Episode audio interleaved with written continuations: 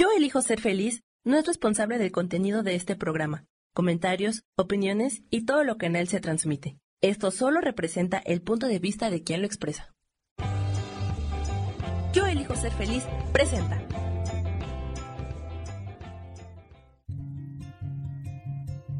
Volver a brillar, volver a sentir vitalidad. Bienvenido al programa.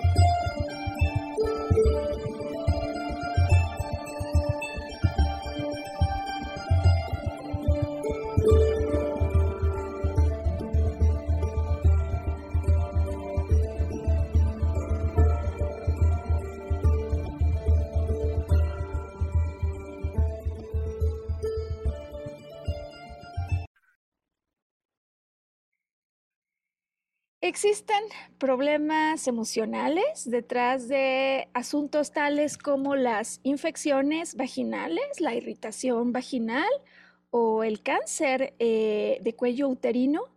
Em, ¿Hasta dónde esos mitos que a veces escuchamos acerca de cómo las infecciones vaginales encuentran un campo de cultivo en los jacuzzis, en las albercas, es mito o realidad? ¿Qué nos dice hoy la descodificación desde la perspectiva emocional al respecto. Pues bienvenida a este segundo podcast especial en el que abordamos problemas del sistema reproductivo femenino. Hoy eh, retomando justo donde nos quedamos, porque la última vez hicimos un recorrido y hoy hacemos la parte final del recorrido. Bienvenida a este tu podcast. Mi nombre es Maru Méndez, el nombre de la producción Volver a Brillar. Y la intención, desde luego, es ayudarte a través de esta información a que puedas revitalizarte al retomar contacto con ese sentido de poder personal, que en este caso se encenderá en cuanto accedes a información que ayuda a entender o bien lo que ocurrió en el pasado o bien lo que hacer para que ese pasado no se repita. Y, no ando sola, sino que tengo un compañero al que aprecio y agradezco muchísimo el que nos honre con su presencia, porque él entregará puntos de vista, referencias que luego son analogías que empleamos durante nuestras explicaciones, pero también plasma desde una perspectiva muy genuina las inquietudes que el auditorio podría tener cuando observa este programa en diferido. Y sin más entonces, Sergio Cuellar, te doy la bienvenida. ¿Cómo te encuentras esta semana? ¿Qué tal a todos? Un saludo a todo el auditorio. Pues muy bien, Maru, muchas gracias por haberme invitado de nuevo y bueno, con un mensaje este, un poquito clarificador para el tema que hoy tratamos. Estableceremos una analogía que les permitirá comprender más a ciencia cierta de qué se trata el tema.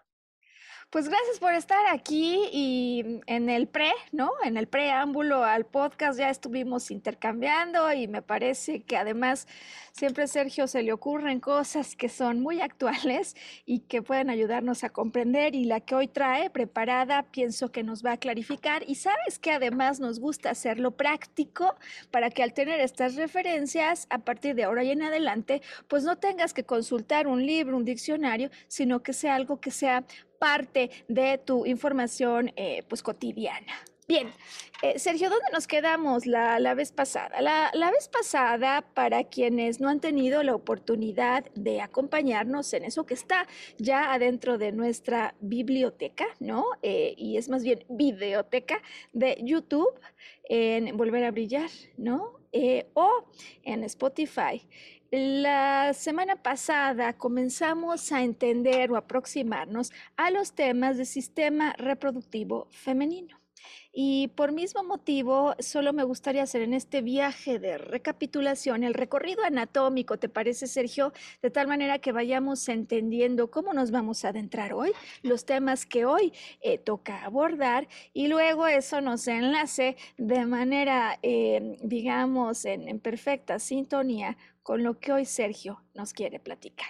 Bien, pues eh, la semana pasada recordamos juntos cómo eh, las mujeres tenemos en nuestro sistema reproductivo femenino eh, glándulas que se encargan de la producción y de hecho desde antes que nazcamos, ¿no? Para muchas personas es una gran sorpresa, ¿no? Que los óvulos se empiezan a producir desde que hay un feto femenino y eh, hoy hay aire, aquí un viento fuerte.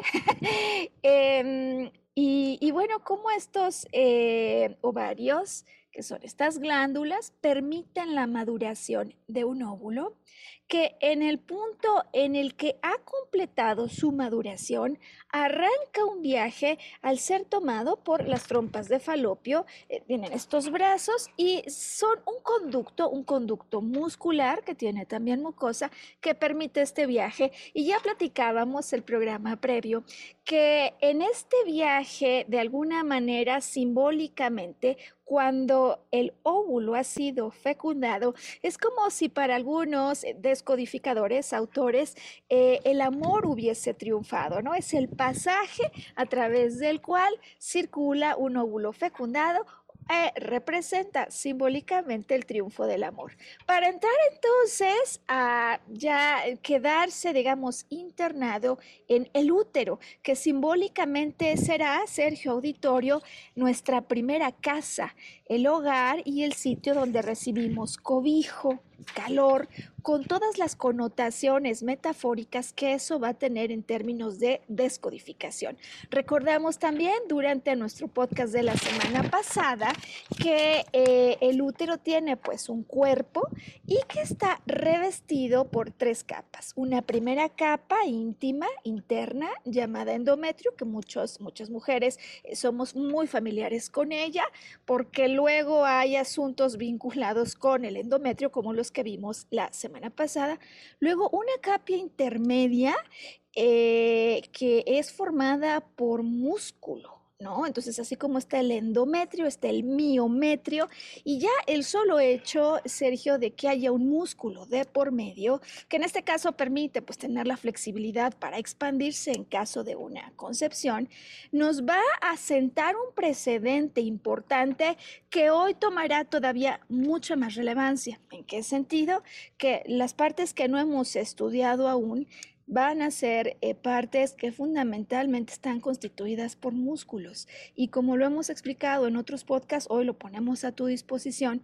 Normalmente, siempre que hay un conflicto, em, digamos, vinculado con un músculo, revelará algún tipo de impotencia, cierta impotencia. Bien, entonces tenemos esta siguiente capa o capa intermedia, miómetro y, un, eh, y una capa externa. Eh, de tal manera que eso fue, digamos, el alcance anatómico que recorrimos eh, durante el podcast previo. Y hoy, Sergio, auditorio, lo que vamos a hacer es internarnos en la parte inferior del útero, donde muchas veces se presenta un conflicto que resulta para muchas mujeres un tema de enorme alerta, que es el famoso conflicto de cáncer en cuello uterino o cervix. Por cierto, ese, eh, Sergio, que se detecta a través de las pruebas de virus de papiloma. Hoy hablaremos de él, que lo detone eh, a qué se debe, como lo entendemos, para continuarnos moviendo anatómicamente, porque finalmente este cuello del útero es, digamos, la entrada a nuestra primera casa, pero que también define los límites con la vagina.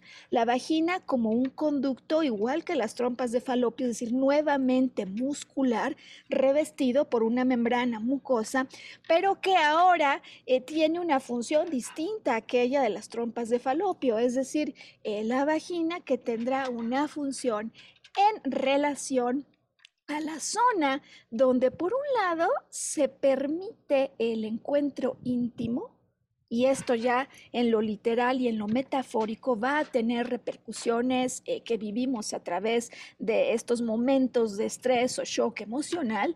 Y por último, eh, digamos, la vulva, que resultaría la parte que permite finalmente el acceso al exterior de la vagina que también seguramente en cuanto lo escuchamos y lo recordamos, nos puede plantear un buen punto de partida para entender entonces los conflictos que se dan en esta parte que hoy vamos a abordar.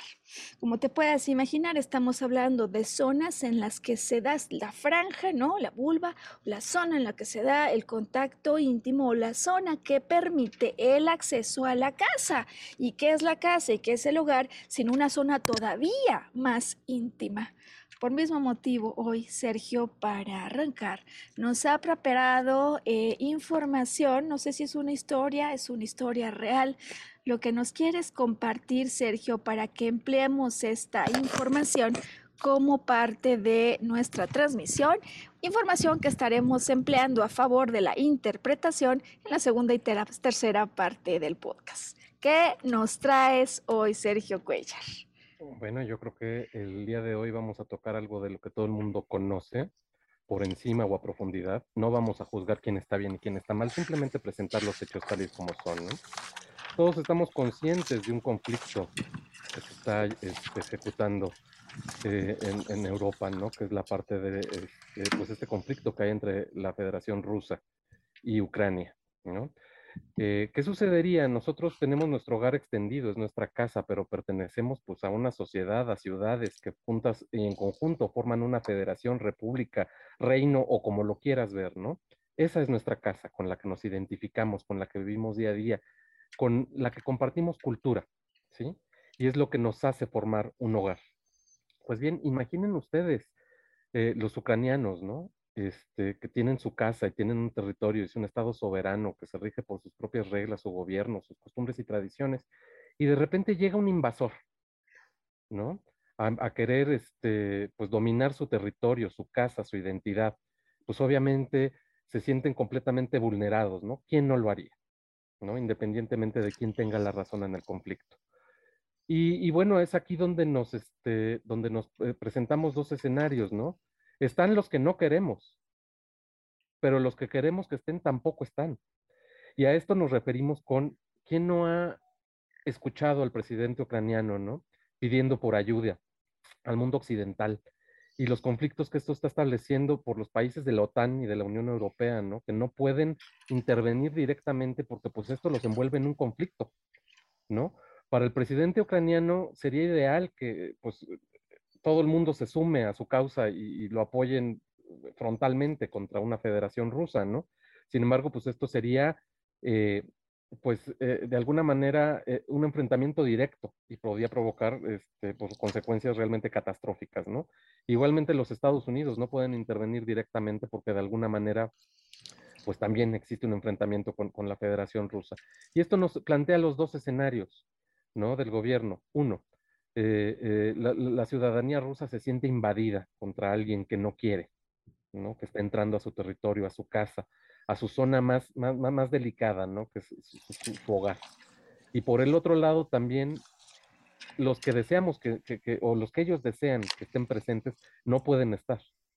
Entonces, ha habido una serie de, de gritos desesperados de ayuda de parte del gobierno y de la, de la comunidad ucraniana de que, pues, por favor, este, la Unión Europea, la OTAN, los Estados Unidos y quien sea eh, parte de esos aliados intervengan directamente, pero pues tampoco se puede, ¿no? Esto nos lleva a dos escenarios, ¿no? Básicos, los que nos invaden y dos, los que queremos que estén, pero no están.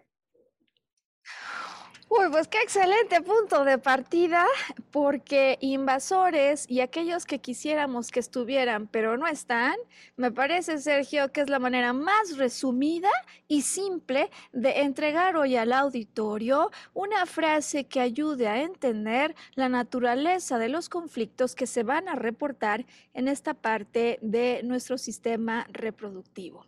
Eh, estaremos empleando este punto, ¿no? Y, bueno, incluso sacaremos provecho de todo lo que ocurre ahora mismo, que si algunos quieren a los rusos, que si no los quieren, o sea, ¿cuál es el invasor que quieres? ¿Cuál es el invasor que no quieres?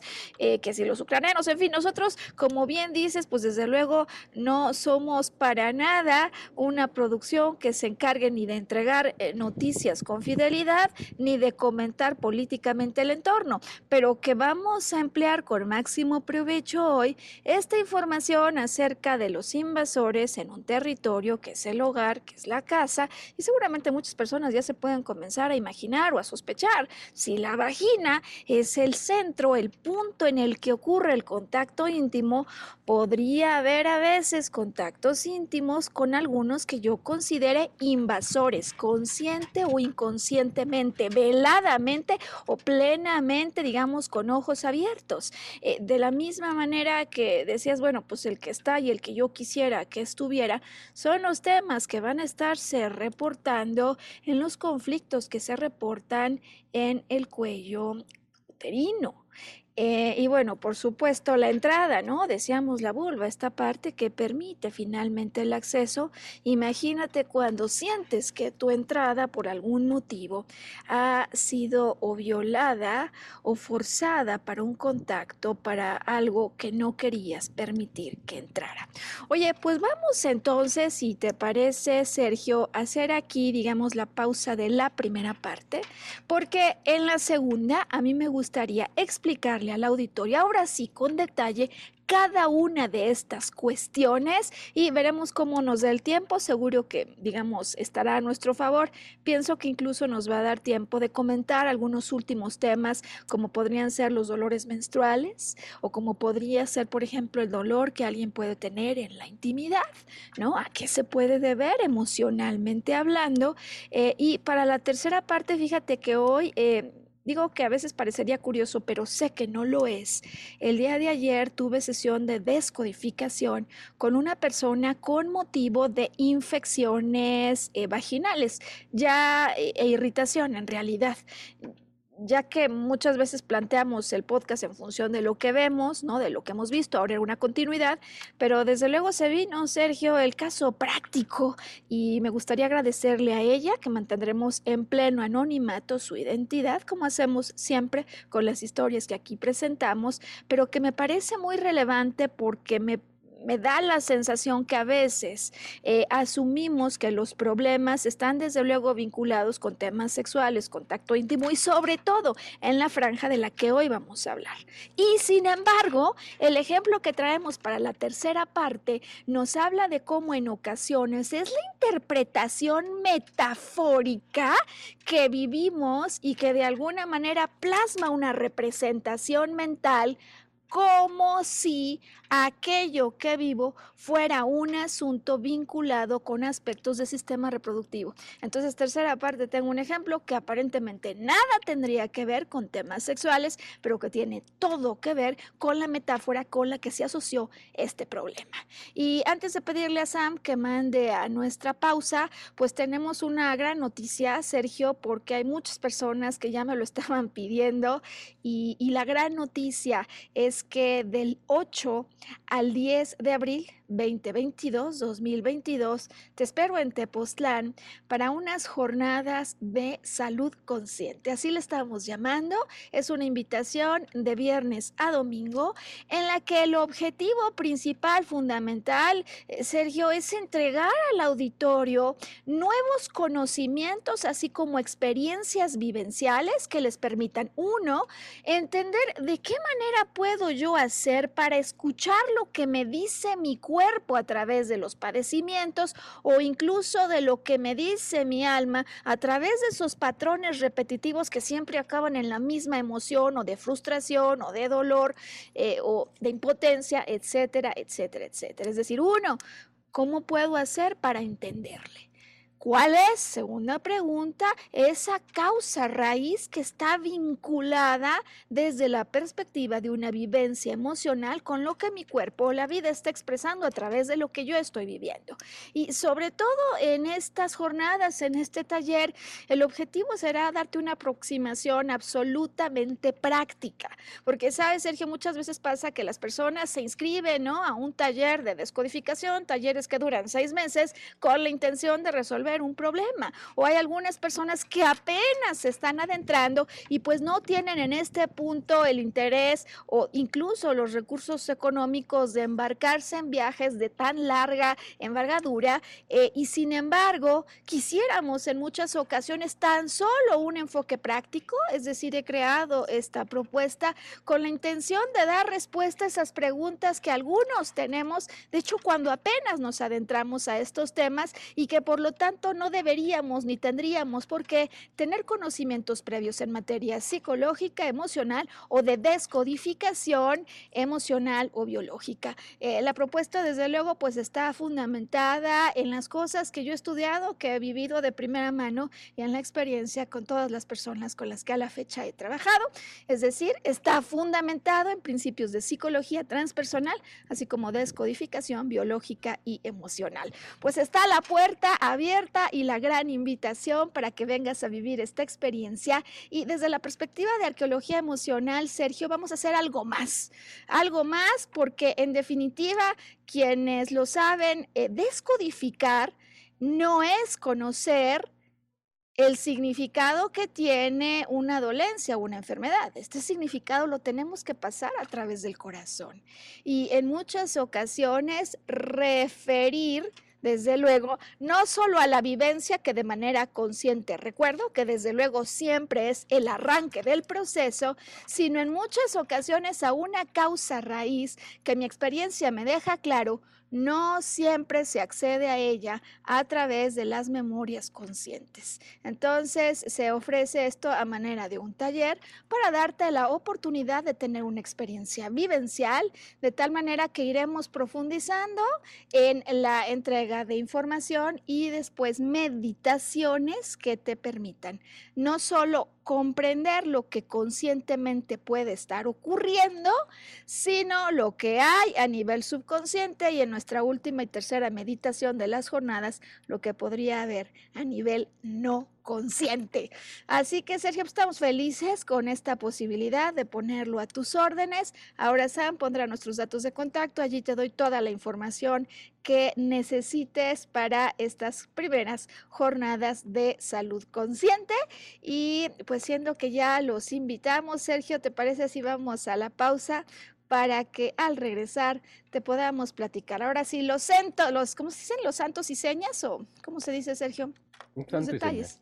Santo y seña. Bueno, pues vamos a los detalles al regreso de lo que hay detrás de cuello eh, cérvico uterino o el famoso cáncer de cuello cérvico uterino, eh, problemas en vagina que podrían ser irritación o infecciones y algunos otros temas.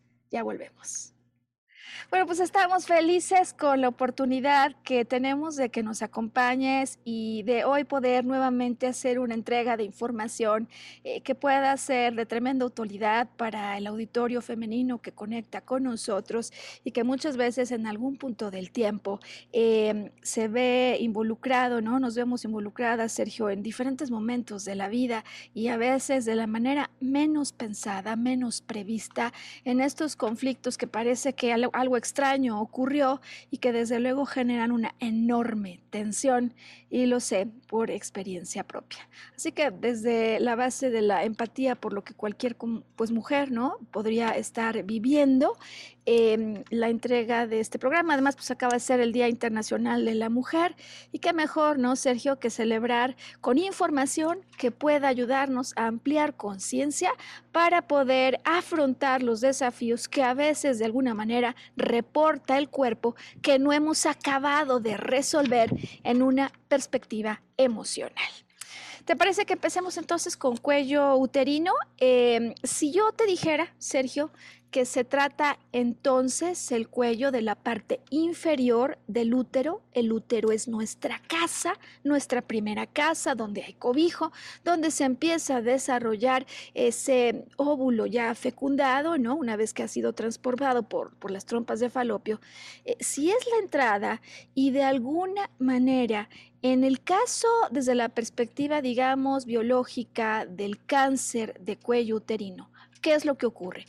Que se ulcera en un principio el cuello y después arranca la proliferación de, estas células malignas, ¿no? Entonces ya desde que está ulcerado, un, eh, digamos, análisis de estos que en ocasiones se hacen detectaría esa presencia de virus de papiloma humano.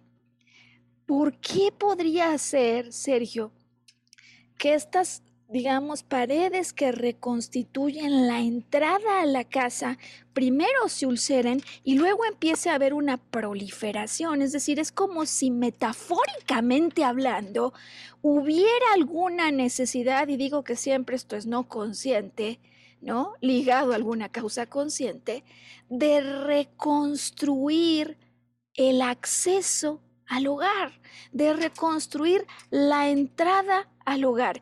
Em, si te lo preguntara así simplemente nada más para verificar si se te ocurre alguna idea de por qué habría que entrar en la necesidad de reconstruir la entrada al hogar, ¿qué se te ocurre, Sergio?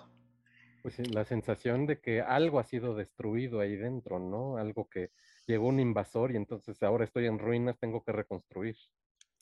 Lo dices muy bien, la sensación que, como siempre lo sabemos, no es una sensación que yo haya tenido, desde luego la pude haber tenido durante muchos meses, pero lo que condiciona el arranque de un problema desde la perspectiva de la descodificación no es una sensación general, sino un primer momento, una imagen, una impresión que se forma en un momento muy puntual que desde luego ahora que yo te lo expliqué, si estás en este caso seguramente podrás recordar como si te volvieras a meter a esa escena en la que cuatro cosas ocurren.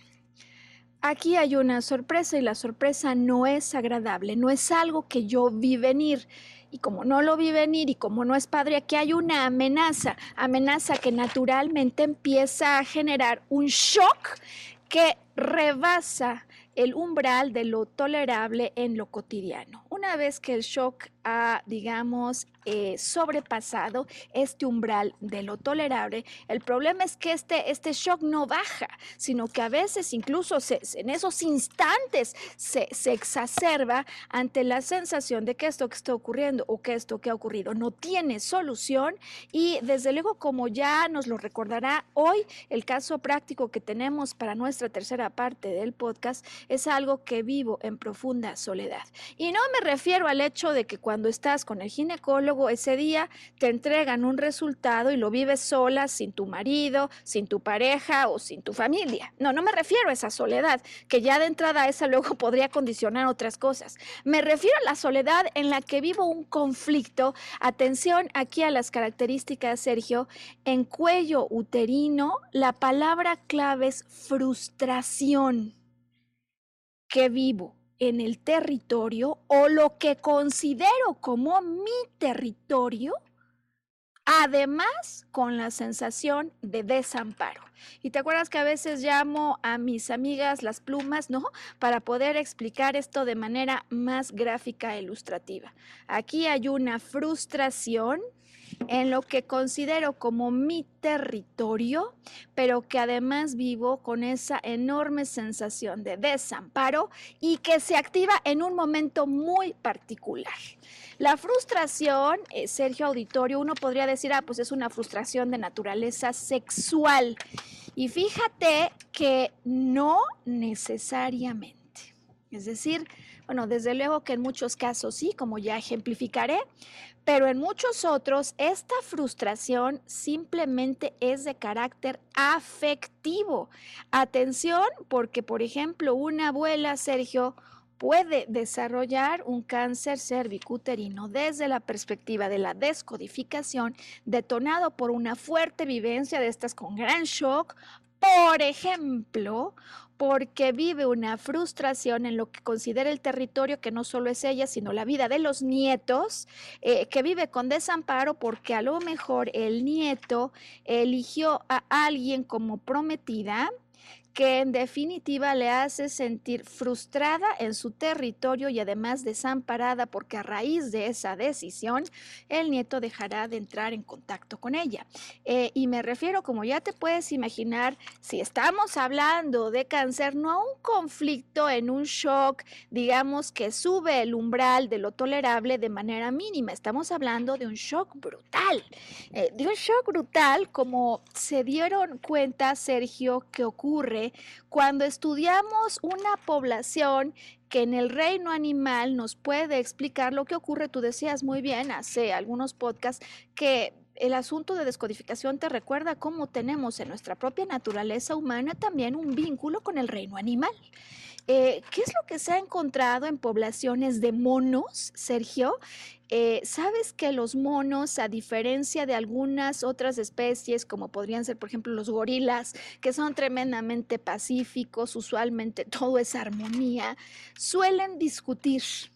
Y así como nos platicaste el conflicto de salida, el de Ucrania, ¿no? Em, en ocasiones hay batallas en las poblaciones de monos, batallas que no terminan siempre bien. Fíjate que esto me pareció tremendamente interesante y por eso quiero compartirlo y con el auditorio. Cuando a raíz de una batalla hay muchos monos que mueren. Esto se ha encontrado, Sergio. Las monas desarrollan cáncer cérvico uterino. Y alguien diría, ¿con qué objetivo? ¿Con qué, con qué función, ¿no? Porque podemos entender muchas veces la lógica, eh, digamos, inconsciente de esta eh, respuesta eh, física que en este caso está exacerbada, ¿no? Exceso de células en esa zona porque cuando se genera esta proliferación celular, también hay un disparo hormonal. Disparo hormonal, Sergio, que vuelve a las monas mucho más atractivas ante los machos para que entonces puedan repoblar. Y esto, como ya lo sospechaba Sergio, ahora que le pregunté, nos explica el sentido metafórico del problema y la solución exacerbada. Es decir, de alguna manera esto se provoca con un sentido biológico de repoblar o de alguna otra forma dicho, de reponer la pérdida pérdida, que entonces Sergio nos ayuda o ya, digamos, poner el punto final en el problema de cuello de útero, eh, cáncer, ¿no? En esta zona, porque si hubo una pérdida, regreso a los tres componentes que viví de manera súper intensa en un momento que no lo vi venir porque hubo una frustración, desde luego puede ser sexual y afectiva al mismo tiempo, ¿no? Es decir, yo quería a ese hombre como marido, lo quería en mi territorio, pero no solo no lo, consigo, sino que me siento desamparada a raíz de esto, es decir, no fui yo la elegida, sino que fue otra. No sé hasta este punto si te genera claridad en la naturaleza de los conflictos que se pueden estar viviendo en cuello de útero o si hay inquietudes, Sergio, que podrían representar el punto de vista del auditorio. ¿Qué me dices al respecto? Pues es una respuesta como mecanismo, eso me queda clarito, ¿no? Este, pero entonces, ante cualquier frustración de, de, de, este, de esta índole, ¿se puede desarrollar esto? No, fíjate, gracias por hacer la pregunta. No es una frustración que, digamos, supera el umbral del estrés, pero se soluciona. No es una frustración que siento todos los días. No, es una frustración que genera un shock brutal.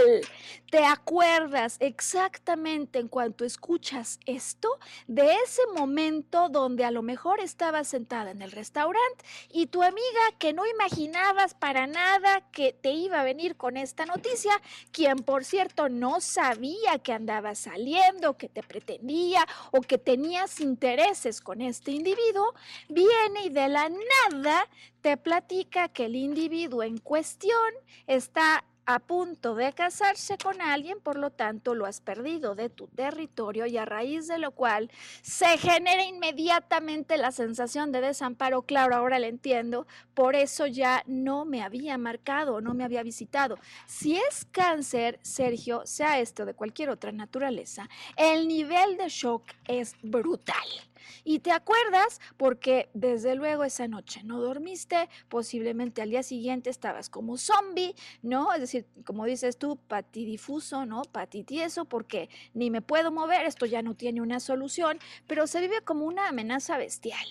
Eh, el asunto es que bien puede ser por el caballero de tus sueños que no te eligió y te deja en una frustración bestial Oh, en el caso, decía yo, de la abuela, porque hay algunas abuelas que son sumamente territoriales en las decisiones y consideran que este territorio del que hablo no solo es el suyo, el de su cuerpo, sino del cuerpo familiar. Entonces, el conflicto tiene que ser bestial y desde luego no debe haber solución.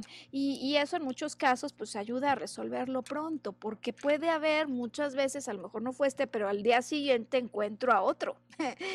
y fíjate que además esto yo lo encuentro encuentro tremendamente interesante en el caso de las monas que explicaba, cuando hay un conflicto, que hay una pérdida de población y que entonces desarrollan esta proliferación celular para ser más atractivas, fíjate que si ocurre la copulación, y eh, digamos con, con, el macho, si ocurre entonces esta vinculación, desde luego para buscar la, la, la reproducción, Curioso, Sergio, no se va a desarrollar el cáncer.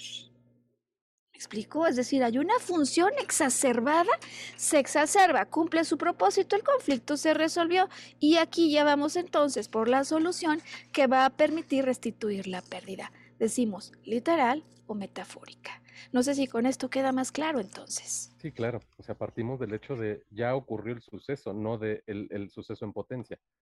Claro. Exactamente. Exactamente, el suceso ya ocurrió, pero puedo encontrar una solución. Y muchas veces la solución es práctica, digo que a veces uno ni se da cuenta y esto no pasa porque curiosamente el fin de semana posterior a esto me presentaron a alguien, fin del problema. O en muchos otros casos pues hay personas que han desarrollado mucho trabajo interior y que permite que desde luego se viva esto, pero que inmediatamente después, déjame explicarlo así, Sergio, yo tome cartas en el asunto. Es decir, puede ser que no es que esté el fin de semana siguiente como una mona de las que he platicado en una unión íntima con alguien. Aunque conozco historias, ¿sabes? De quienes viven la pérdida y luego consiguen su manera de reparar. Pero me refiero a que puede haber otras soluciones. Es decir, hay quienes a raíz de estos eventos se toman en serio la búsqueda de una pareja y a lo mejor se dan de alta, ¿sabes? En los, en los medios sociales, empiezan a conocer personas y desde luego consiguen allegarse de una solución. Bien, pues sea práctica o por autosuperación, eso es lo que tendríamos que decir hoy en relación, lo más relevante, ¿no, Sergio? Desde luego, al cáncer eh, cérvico-uterino. Bien, ¿te parece si avanzamos a la zona de vagina, donde ya me imagino que la mente de muchas personas se habrá comenzado a activar desde el momento en el que dije que se trata de este conducto, solo lo estoy recordando, lo sabemos por experiencia, ¿no, Sergio? Pero importante recordar la función en el que se permite el contacto íntimo, porque si yo hago consciente la función, sea para esto o para cualquier otra parte del organismo, puedo empezar a intuir o a sospechar la naturaleza de los problemas que están aquí vinculados. Por cierto, también, Sergio, es conocido como el canal del parto, es decir, hay una doble emisión aquí, no solo es este conducto, decía yo ya, muscular que está recubierto por membrana, pues, una capa de membrana mucosa, sino que también, desde luego, va a ser el canal del parto, que permite que aquella vida que está lista, ¿no? Para nacer, descienda y se abra paso ante la vida. Es decir, que aquí, derivado de la función, ya podemos tener sospecha de dos conflictos. Aún, Sergio, a un auditorio, si no tengo un solo diccionario de biodescodificación. Porque por un lado, Sergio, ¿a qué te suena el asunto íntimo? Es decir, la zona en la que se permite el contacto íntimo, que va a estar súper relacionado con lo que nos contaste hoy acerca de los invasores. Pues nada, de cualquier forma es una intromisión, pero hay que ver si es una intromisión deseada o una intromisión que te causa repelencia. Em, fíjate que pone siempre unas palabras en las que yo ni había pensado y que son muy eh, sucintas y que nos ayudan porque desde luego hay una intromisión que eh, pues en este caso puede no ser deseada, eh, desde luego. Em, y por otro lado, que además puede o no ser en el orden en el que estás pensando. ¿Me explico? Es decir, puede ser una intromisión de naturaleza metafórica. O, por otro lado, puede ser o al mismo tiempo incluso un conflicto en el que aquello que iba a ganar vida, aquello eh, que yo había concebido y puede ser incluso un proyecto, una idea, unas vacaciones, aquello que yo había concebido en el momento que está a punto de surgir a la vida, tiene algún conflicto. Em, en general, hablaremos entonces, Sergio, de los conflictos que están vinculados con vagina, desde luego, como ya lo anticipaba tu ejemplo, con conflictos por motivo de invasión. Eh, me acuerdo que incluso había hasta una serie, ¿no? De invasión extraterrestre, ¿te acuerdas? Y bueno, pues es que hoy has puesto más que un ejemplo, eh, digamos, de ficción, un ejemplo bastante real. De tal suerte que la invasión puede ser, ya lo decimos, literal o metafórica, o también conflictos en vagina relacionados con la pérdida del contacto, con la separación, es decir, el contacto íntimo deseado o el no deseado, el contacto íntimo no deseado, no logrado, o no logrado como yo hubiese querido. Y hablar del contacto íntimo no logrado, pero como yo hubiese querido, Sergio nos lleva de inmediato a un problema que muchas mujeres conocemos porque hemos pasado a través de él. Me refiero al famoso tema de las infecciones vaginales por hongos eh, o candidiasis. No sé si lo has escuchado.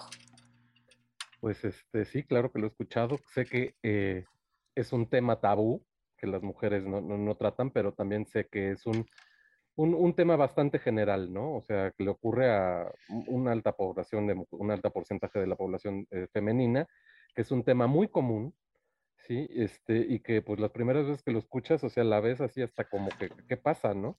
Pero porque no estás familiarizado con que es, es, es algo recurrente y común en las mujeres, este, y también incluso puede deberse en cambio, inclusive hasta del pH. ¿No? Que es algo tan natural. Y, voy a hacer allí el doble clic entonces, porque con esto me recuerdas, ¿no?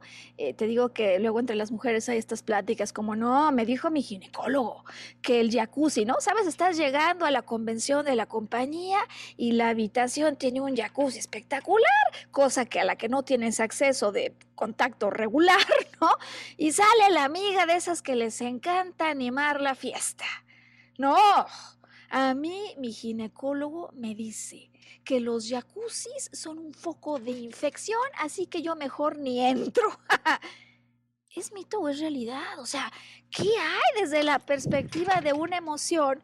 Porque como nosotros sabemos a través de los regalos de conciencia que nos dan estas notas de arqueología emocional y de descodificación, nunca, nunca, nunca y quizás no me cansaría de decir nunca, es exclusivamente un factor externo el que provoca una descompensación en el cuerpo. Importantísimo hoy explicarlo, nunca es un factor externo la única razón que provoca esa descompensación, sino es que alguna, de alguna manera yo, en lo consciente o en lo no consciente, le echo ganas, ¿no? O no me doy cuenta, pues me descuido y también participo.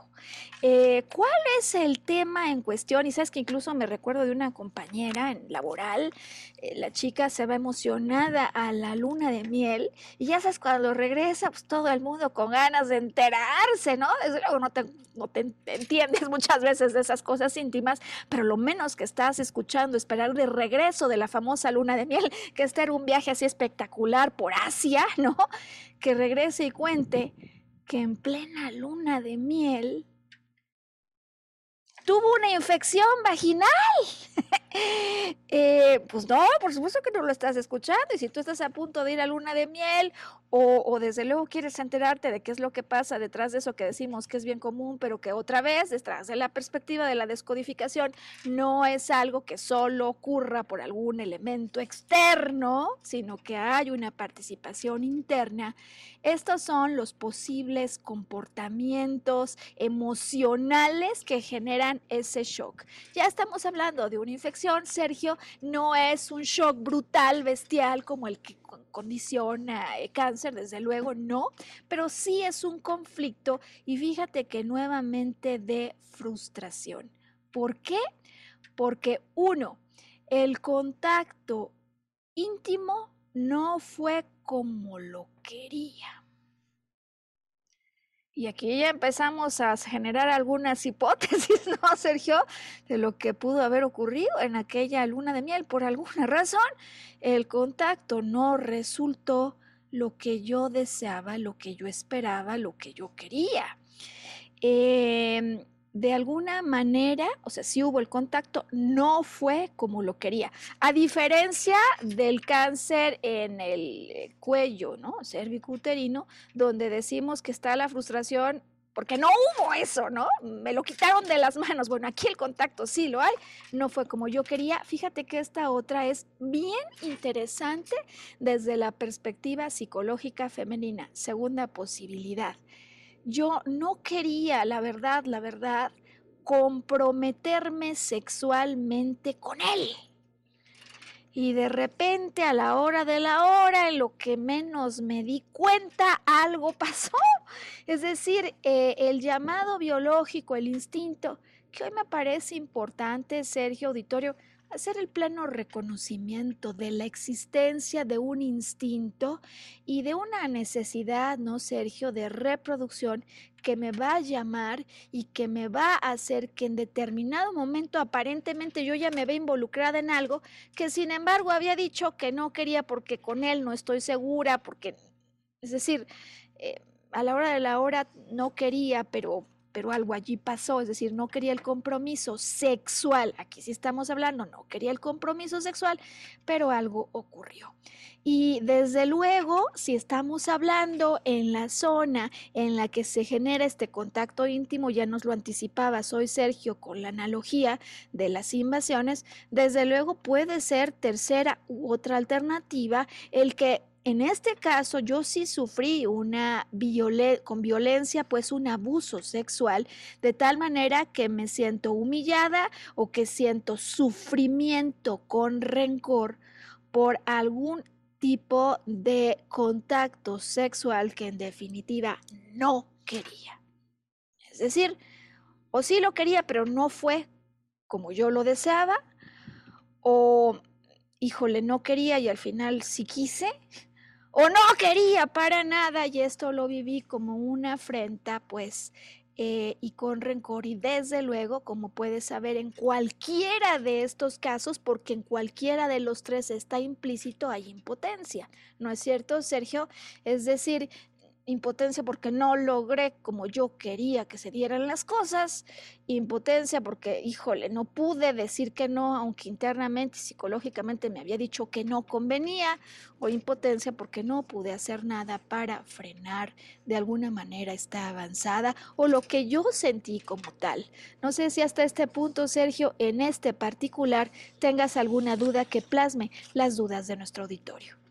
No, creo que todo está muy claro, o sea, son tres escenarios, este, pero que al final tienen el mismo resultado, ¿no? es un elemento de no es como yo me lo imaginé. En efecto, no es, o no, no, no quería esto, ¿no? Es decir, ahí sí estamos como en tus invasores esos, eh, que sean, fíjate, me parece que además nos sirve mucho el ejemplo que has elegido, porque a lo mejor yo sí quería que vinieran o que vinieran los invasores rusos y me liberaran, dicen algunos, ¿no?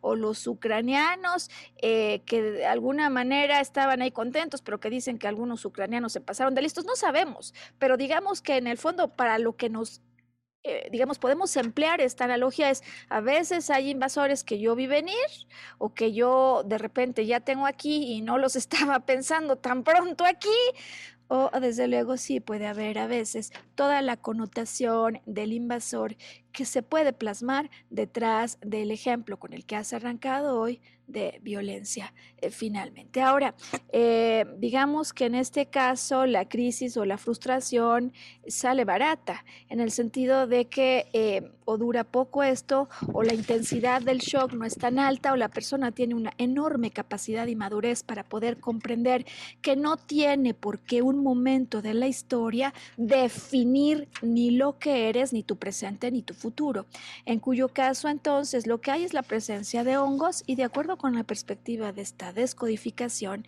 primero hay una ulceración a raíz de que ocurre el conflicto y una vez que la alerta que se enciende por ese estrés se ha resuelto, entonces vienen estos microorganismos para permitir cerrar aquello. Así es como se entiende en descodificación. Y hace un rato me preguntabas algo que me parece que puede ser muy útil para algunas personas, porque oye, ¿cómo empieza? Empieza por una alerta, llamemos hoy la alerta sísmica que dice que hay conflicto.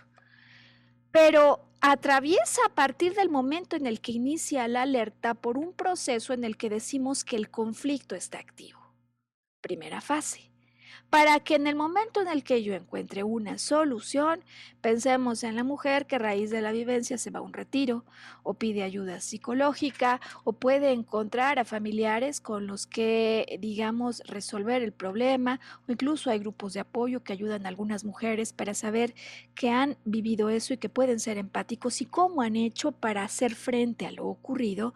Eh, a raíz de eso, entonces, en algún momento eh, consigo que internamente se active una solución, porque aquello que he vivido no tiene más lugar ni más sentido en mi vida. Y porque si yo continúo anclada a ese pasado, de alguna manera lo único que me estoy impidiendo es la posibilidad de disfrutar y de vivir con amor el momento presente desde el cual iré construyendo el futuro. Entonces, en cualquier caso, cuando viene esta resolución, entonces se activa una fase de reparación y que puede ocurrir en materia de instantes, Sergio, porque digo instantes porque a lo mejor en el caso de la recién casada, pues la primera vuelta no salió como esperaba, ¿no? Y más si a lo mejor no había tenido em, auténticamente experiencias previas. Pero como ocurre con muchas cosas en la vida, el propio aprendizaje del contacto íntimo es un proceso. Y puede ser que durante la luna de miel el primer momento no fue como esperaba, pero eh, eventualmente hay una segunda vuelta y esto es mejor. Y digo atención, ¿por qué?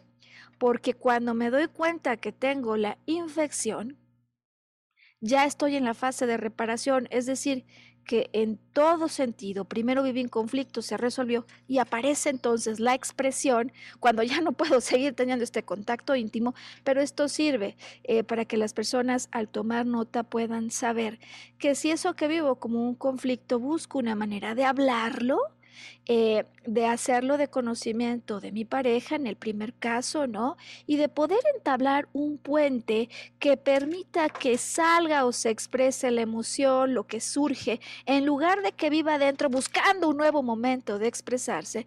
Si yo construyo ese puente de comunicación, es mucho más sencillo conseguir una solución y desde luego abreviar toda esta situación. Y antes de hacer la tercera pausa, Sergio, me gustaría nada más explicar otro de los casos eh, más eh, frecuentes que suele haber en término a vagina que no llega al nivel de una infección, pero se queda en una irritación de la mucosa, irritación a la que se le denomina vaginitis, ¿no? Una irritación en la mucosa de la vagina. Es el caso del ejemplo que te traigo. Es el caso del ejemplo que agradezco que nos permitan compartir y solo antes de ello y de la pausa que haremos en antelación, me gustaría acudir al asunto clave que nos dice la palabra irritación. Porque cuando se irritan las mucosas, entonces una pregunta que puede ser absolutamente central para poder hacer una descodificación y entender qué es lo que ocurrió desde la perspectiva de un shock, una vivencia emocional, es de qué manera viviste una irritación. Es decir, un conflicto en el que hay cólera, no es un enojín, Sergio. Aquí va a haber cólera, va a haber ira, desde luego, como ya lo dijimos en nuestra secuencia de cuatro, por un shock alguna situación que yo no preví, que es una amenaza, por lo tanto dispara el estrés, que vivo como si no tuviera solución y en soledad, como ya explicaré en el ejemplo del día de hoy, eh, no expresada. La ira y el enojo no es un enojín, es mucho enojo, no lo expreso. Entonces, en principio de cuentas, aquí hay una irritación. Pero además, además de la irritación, hay una desilusión. Hay irritación, pero también hay desilusión o decepción por lo vivido. Y esta desilusión por lo vivido, eh, que tú dirías, se puede parecer un poco al asunto del contacto íntimo de la infección eh, vaginal, ¿no? ¿Te acuerdas que estábamos diciendo? Pues no fue como, como yo quería, ¿no? Esta candidiasis eh, o, o un invasor. El asunto aquí ya en cuestión en la irritación es que esta decepción por lo vivido, como te lo voy a explicar en el ejemplo, Sergio, auditorio, puede no tener que ver nada con temas sexuales, sino con una interpretación metafórica de ello. Em, es el caso, decía ya, de esta mujer a la que aparentemente lo que le provoca la irritación, Sergio, en una vacación es cloro. En una alberca y algo diría, claro, Maru, pues imagínate si no le pusieron un chorro de cloro, si no podría haber una irritación, es normal. Y yo digo, ¿ah? ¿Pero por qué? ¿Por qué particularmente si me meto a la alberca no se te hace extraño y nadé en la alberca, la irritación no vino en nariz o la irritación no vino en esta, en esta parte o en el brazo? ¿Por qué la irritación tuvo que ocurrir en, en la vagina? ¿No te parece extraño? Es decir, tendría que haber alguna razón, ¿no es cierto, Sergio? Sí, completamente. O sea, ¿por qué específicamente ahí? ¿Por qué específicamente allí? ¿Por qué específicamente en esa alberca? Y donde a lo mejor hubo muchas otras mujeres a las que no les pasó esto, ¿no? Es decir, lo que muchas veces pasa con otras infecciones, a veces pasa en las respiratorias, pues hubo muchos, pero algunos en esa reunión salieron contagiados y otros no. ¿Por qué? ¿Cuál fue la diferencia? ¿De qué manera hubo algo que había bajado las defensas o que había sido interpretado como sinónimo de irritación en esa parte que permite el acceso a la intimidad. De esto vamos a estar hablando en cuanto regresemos de la pausa. Ya volvemos. Bueno, pues tercera y última parte del podcast que el día de hoy estamos entregando como un servicio, ¿no, Sergio? Para ayudar a las mujeres a que puedan ampliar conciencia de esos asuntos que ocurren en relación a nuestra vida íntima o lo que consideramos como tal eh, donde como en muy pocas cosas yo he visto, Sergio, auditorio, que el complemento emocional verdaderamente se puede volver la piedra angular y más cuando hay alguien que puede estar viviendo un asunto con tremenda desazón y una sensación de desamparo, soledad, eh, para quienes hoy dirigimos con enorme empatía y amor este mensaje y este podcast. Bueno, pues vamos al caso práctico, ¿no, Sergio? De, del de este viernes, de esta producción, eh, que me parece que puede ayudar a ilustrar la razón por la que en el podcast he insistido en decir que nunca, nunca, nunca, nunca eh, había un, un, novio que tenía que decía nunca mente, ¿no? No sé si eso existe, pero en todo caso, nunca es solo un elemento externo el que provoca una descompensación en el cuerpo, a menos que estuviéramos ya hablando, Sergio, del veneno, ¿no? Que ahí estaríamos hablando de otra situación. Pero si no estamos hablando de un veneno, sino de un elemento, un agente externo que a muchas personas no les provoca daño, pues uno diría, ¿por qué a mí sí? Y no hay manera que a mí esto me genere alguna implicación si yo no participo consciente, inconscientemente, a través de ese mundo interior en el que se desenvuelven mis pensamientos, mis emociones, pero sobre todo y a efecto de descodificación, las reacciones emocionales que tengo ante algo que, repito, para explicar el ejemplo, como hice ayer con la persona con la que trabajé, yo no me esperaba, no es una sorpresa padre, aquí hay una amenaza que detona un nivel de estrés que supera lo tradicional, lo cotidiano, ¿por qué? Porque lo vivo como si no tuviera solución, ejemplificaré justo por qué esta mujer no le vio solución y vivo en soledad, como ella misma me lo explicó durante la sesión de descodificación y arqueología emocional. Bueno, e, esta es la historia, lo que ocurre en su vida. Ella decide tomar una vacación que, como sabes, para muchos se supone que va a representar un momento de total relajación, un momento en el que me desconecto del mundo y puedo, al desestresarme, disfrutar más de la vida. Lo que pasa es que seguro te ha pasado a ti, Sergio, como a muchos nos ocurre, que a veces esas vacaciones que así planeamos no son lo que esperábamos, ¿no? Eh, ella tiene eh, una mascota de tal manera que opta por alojamientos que sean lo que ahora se conoce como el pet friendly, ¿no? Lugares donde pueda estar el perro. Eh, y en el contexto de vida de esta mujer, esto es lo que está ocurriendo. A ella de verdad que le gusta disfrutar la comodidad y la belleza. Así lo reconoce, aunque a veces se le puede olvidar a uno, ¿no? Porque allá habemos varios a los que así es la, situación y más, y más para una vacación, ¿no es cierto, Sergio? Eh, bueno, ella va con, eh, con el marido eh, y va a visitar dos playas, ¿no? primera playa, la experiencia no resulta del todo, digamos, en máxima efusividad, pero es tolerable, es decir, las cosas no van mal. Eh, el asunto arranca cuando van en el carro, ya te puedes imaginar, ¿no? Por la escena, están entrando a la zona de Acapulco, que además, eh, a mi gusto, pues es una de las vallas más preciosas ¿no? Que, ofrece la República Mexicana. Entonces, imagínate el lugar, ¿no? El entorno, ya estás llegando, las palmeras al máximo, ¿no? Es decir, eh, la expectativa vuela. Eh, ¿A poco no, Sergio? Cuando vas llegando en el carro y por fin estás entrando, ves de lejos, sabes, el mar o, o el recibimiento, el cambio inmediato que hay, ¿no? En el propio escenario. Y es el momento en el que empieza a volar la expectativa, la emoción al máximo. Y va entrando en el auto al hotel sugerido por el sobrino, quien bien tuvo por decir en su momento, desde luego, tía, no es un lugar para estar una semana entera, pero si tú vas a estar uno o dos días, está bien el lugar. ya puedes imaginar que a veces las personas pues tenemos diferentes criterios, ¿no, Sergio? De lo que está bien, de lo que está mal, de lo que es cómodo, de lo que no es.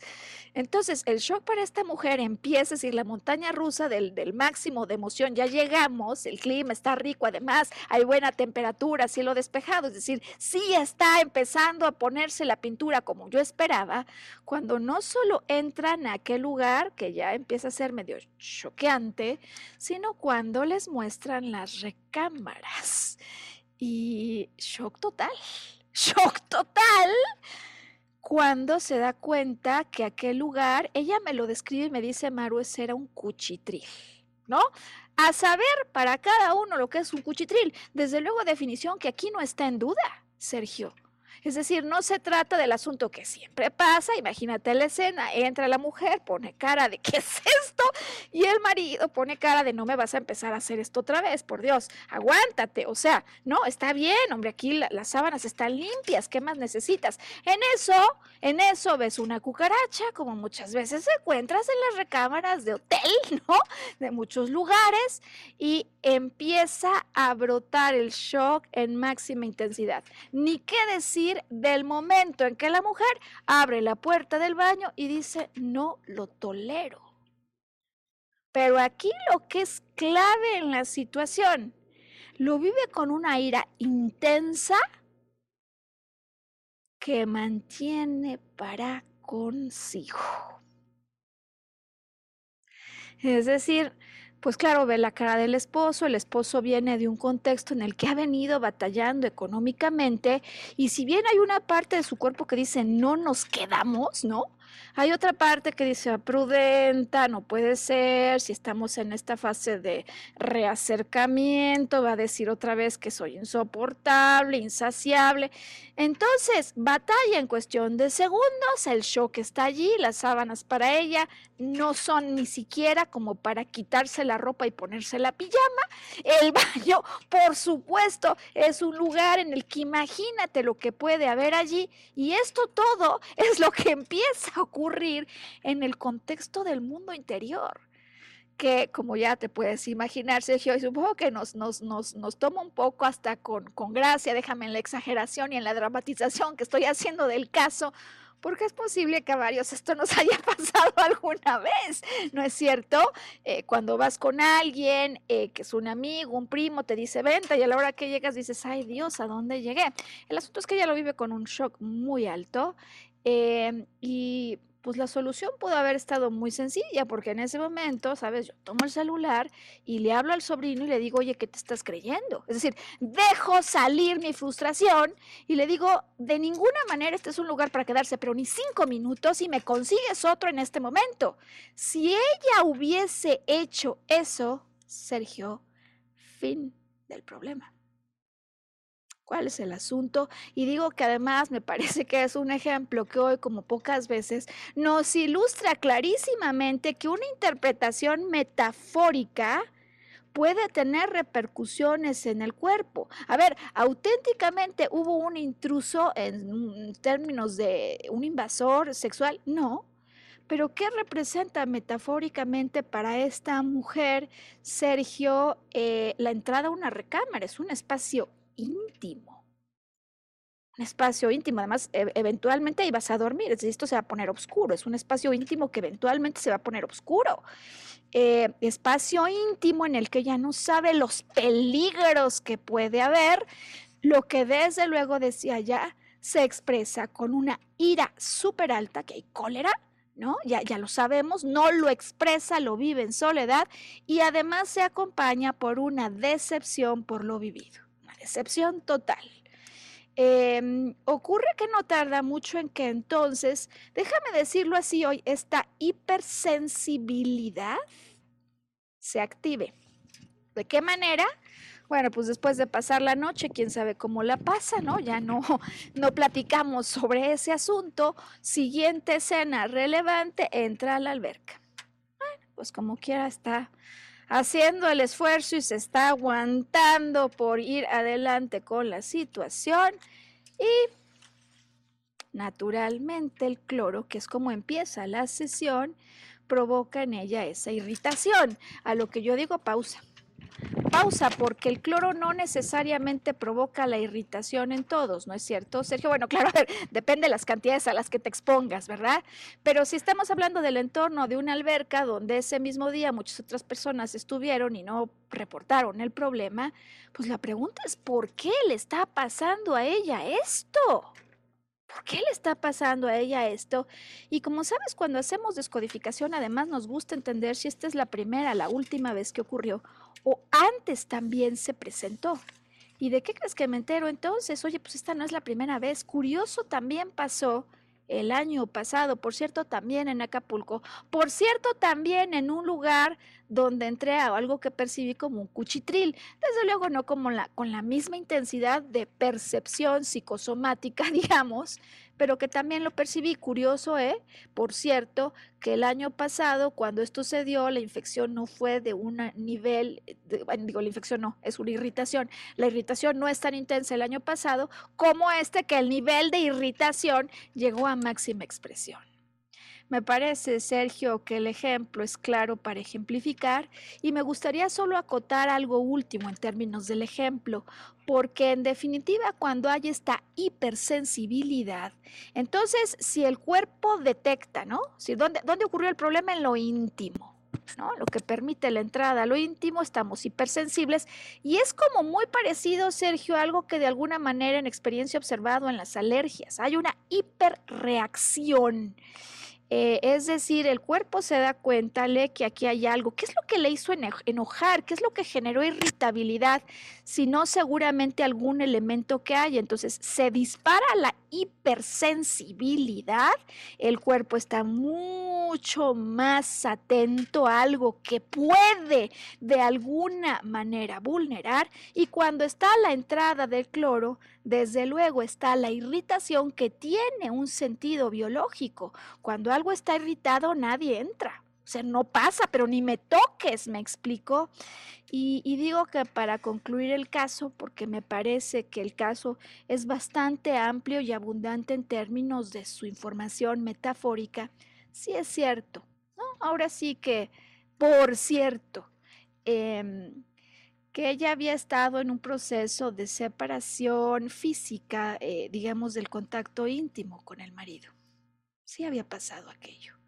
De alguna manera, el hecho de que ella se irrite porque no puede salir del hotel tiene que ver también en ese instante donde se plasman en ocasiones las representaciones mentales del shock y la emoción intensa, con el hecho, como lo habíamos dicho, que el marido no esté en una posición económica, digamos, abundante, es decir, de alguna manera podríamos pensar en atribuir culpa al marido por esto que está ocurriendo y todavía más le irrita que el marido no hace nada.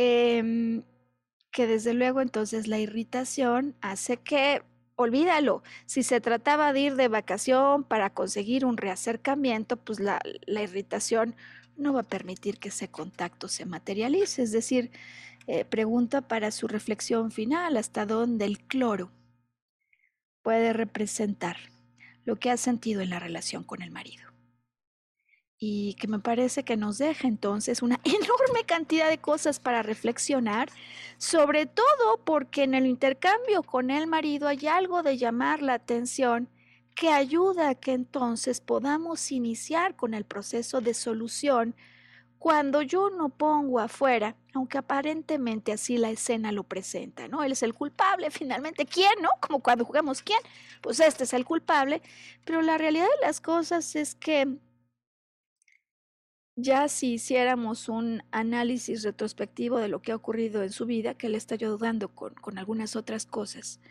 lo primero que aquí ocurrió, Sergio, es un desempoderamiento.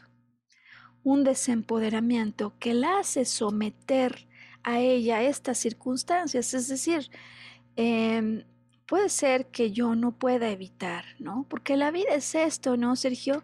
Una caja de continuas sorpresas donde a veces las cosas van como querías, son mejores que lo que querías o no están a la altura de tus expectativas. Eso va a pasar siempre. Eh, sin embargo, ¿cómo reacciono yo ante lo que está ocurriendo, ante este enojo? Pues si mi cuerpo está enojado, alguna razón tendrá.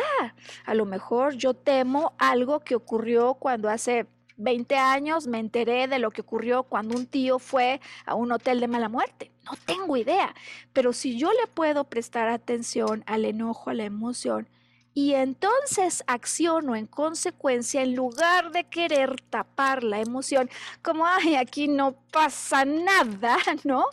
Eh, entonces estoy en mejores condiciones de tener un diálogo con lo que me dice mi emoción, dejarla ir cuando yo tomo el mensaje por entregado y hago algo al respecto. Sergio Cuellar, ¿qué piensas de lo que hemos aquí compartido? Pues que es una reacción completamente normal, si lo vemos bajo esa mirada, que opera en automático. El kit del asunto reside básicamente en lo que acabas de decir, restarle presión a esa olla de vapor, que son las emociones. Sin duda, eh, arranca ¿no? la vivencia emocional y a partir de allí todo es eh, exacerbado Em, y bueno, pues además de cara a las vacaciones de Semana Mayor que se avecina, ¿no, Sergio? Eh, he tenido casos en consulta que resultan justo después de la vacación. Eh, una señora, me recuerdo ahora, no en temas, eh, digamos, eh, reproductivos, pero sí en intestino. Es decir, muchas veces esas vacaciones no acaban como uno quería, por lo cual me parece que es un buen punto de partida saber que eso puede pasar y que si eso ocurre, yo estoy para resolverlo y que yo soy la solución que muchas veces esperaría ver afuera. Yo soy esa solución, regresar empoderado, ¿no? Eh, y solo para finalizar, Sergio, ya viendo el reloj, compartir brevísimamente en qué consisten algunos otros temas vinculados con sistema reproductivo femenino, eh, temas en vulva, ¿no? Como ya es esa última parte en conexión con el exterior como te puedes imaginar y seguramente se puede imaginar el auditorio, al ser ese punto que permite entonces el ingreso, casi siempre, ¿no? Sergio va a estar eh, vinculado con temas de conflictos de penetración o desde luego de un contacto sexual no deseado. ¿no? Conflicto en la penetración o un contacto sexual no deseado. Em, en, en momentos determinados, fíjate que se puede vivir un flujo menstrual súper abundante y, algunas veces uno no entiende qué es lo que está pasando. Ya explicábamos en el podcast previo que a veces en ese flujo es como se, digamos, se desenlazan algunos otros temas como un mioma, ¿no? Por ejemplo. Pero puede ocurrir también que yo quisiera y haya vivido un shock porque digamos que en mi interior, cuántas ganas de que se fuera alguien de la familia, porque estamos hablando de sangre, vínculos de sangre. Quisiera que alguien se fuera o se hubiera ido, yo me hubiera querido ir o en antítesis, tengo miedo que mi pareja se vaya. Estos tres asuntos como en vinculación con un flujo abundante y hay otro tema que es muy típico, ah, bueno, en el caso de, lo contrario, ¿no? Que se llama amenorrea, es decir, eh, sin regla, eh, se ha encontrado que estos casos normalmente se vinculan con eso de la sexualidad me asusta. Por algún motivo yo no quiero vivir mi sexualidad y fíjate que a veces incluso una madre sumamente dominante. ¿No? Para, para reflexión. Y el último, que me acuerdo de este mucho porque tenía una compañera en la preparatoria que bendito Dios, cada que venía su ciclo menstrual era un sufrimiento de eso que uno dice, no, pues pobre, porque a veces de hecho, sabes que en su indisposición eh, es que ni se presentaba, pero a la escuela, ¿no? Hay mujeres a las que eso les, les puede llegar a ocurrir y, y la verdad es que cuando eso ocurre, por cierto, no es para nada divertido. ¿No? Se, vive con mucha, con mucha incomodidad y si te encuentras en esa situación, una regla muy dolorosa, eh, por lo pronto nos mantenemos hoy en el asunto, no de la cabeza, porque incluso hay algunas que viven eso con unos dolores de cabeza tremendos, pero empecemos solo con el asunto de la regla dolorosa y se siente como mucha indisposición, mucha incomodidad en esa zona, ¿no? Baja. Eh, primera pregunta que tengo para ti es, ¿hasta dónde Em, vives con conflictos con la autoridad, con las reglas, con las normas, con las reglas familiares, ¿no? Esta compañera no sabes qué complicaciones había en la autoridad en su casa porque las reglas familiares que eran instituidas por el padre, Sergio, eran bastante bien representadas por la hermana, ¿no? Que era, bendito Dios, una autoridad militar en potencia Em, ¿Hasta dónde entonces enfrentas conflictos con vínculos de sangre en donde se viven estos bajo la percepción de un gran problema con la autoridad o hasta dónde resulta doloroso que te impongan normas eh, de alguna manera, eh, siempre, Sergio, como las primeras preguntas en relación con esto, podría también haber el caso de no quiero tener contacto con mi feminidad o me duele esto. En general, siempre lo que simboliza reglas y normas. Y me han llegado a preguntar, Sergio, y por eso lo explico, ¿Por qué a veces, Maru, tengo dolor en el contacto íntimo con una pareja, más allá, ¿no, Sergio, del el tacto, pues, que pueda haber en la pareja para conducir la estimulación y hacer de aquel encuentro no una cuestión de invasión bárbara, como las que nos has explicado hoy, sino como un contacto mucho más afectivo. ¿Por qué a veces se puede vivir con dolor? Ante esta pregunta, yo tengo otra pregunta en consecuencia y es, ¿de qué manera para ti resulta doloroso el encuentro íntimo con este compañero? Porque sabes, Sergio, estoy segura que habrá más de una a la que esta interpretación le haga sentido. A veces yo vivo con dolor el conflicto interno o el conflicto íntimo con un compañero, pero no por ese compañero, sino porque estoy con él porque no pude estar con otro compañero. Y en ese sentido me duele el contacto íntimo con este siguiente compañero, porque todavía recuerdo y me duele estar con él porque no pude estar con otro.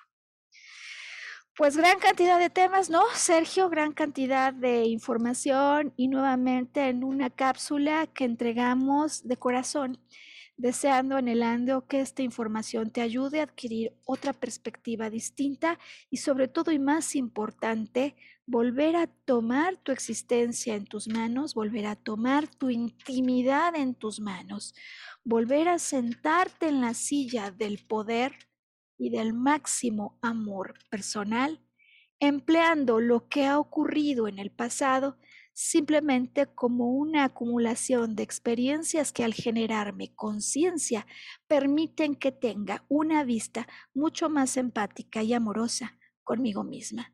Sergio Cuellar, ¿cuáles son tus conclusiones de este podcast? Lo mismo que te decía hace rato.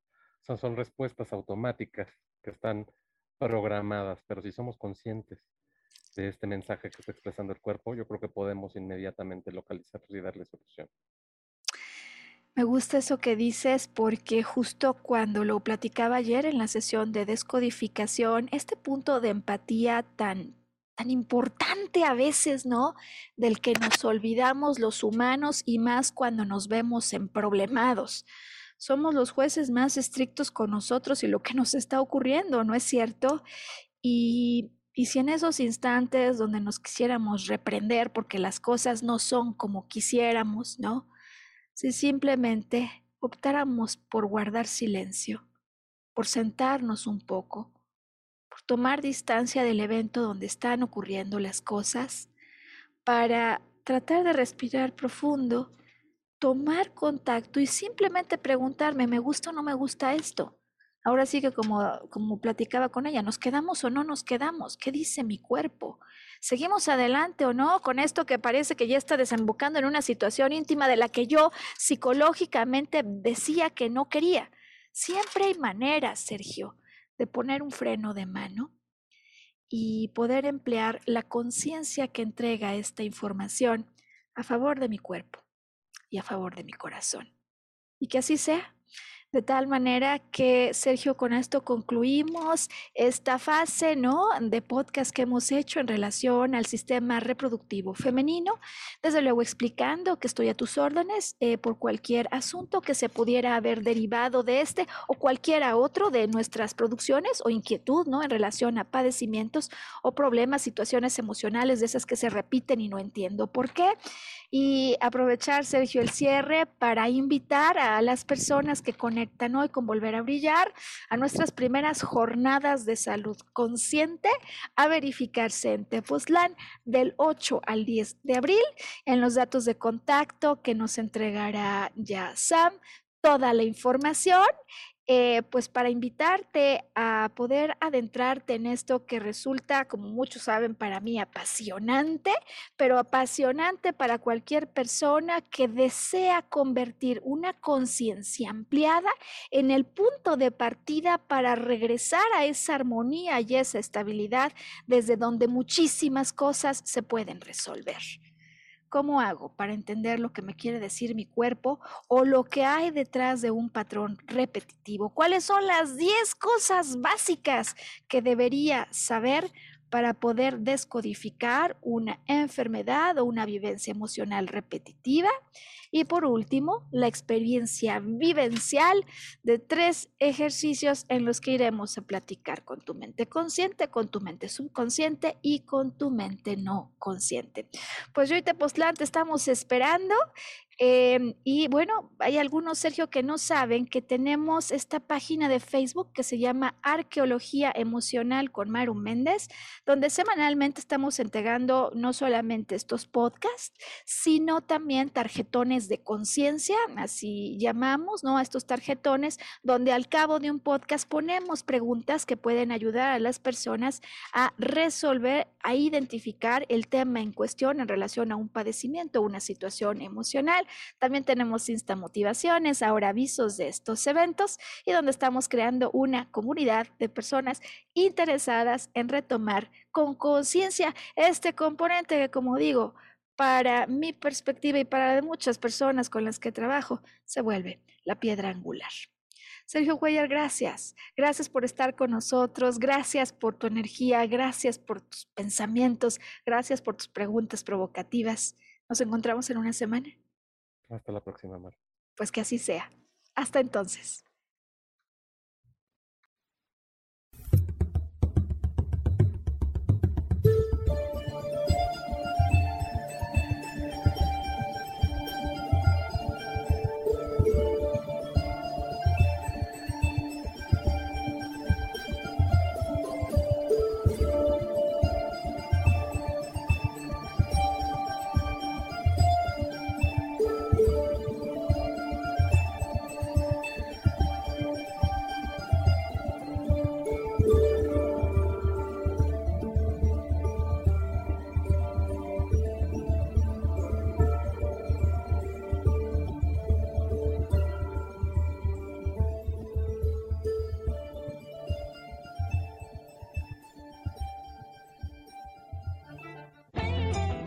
Elijo ser feliz presentó.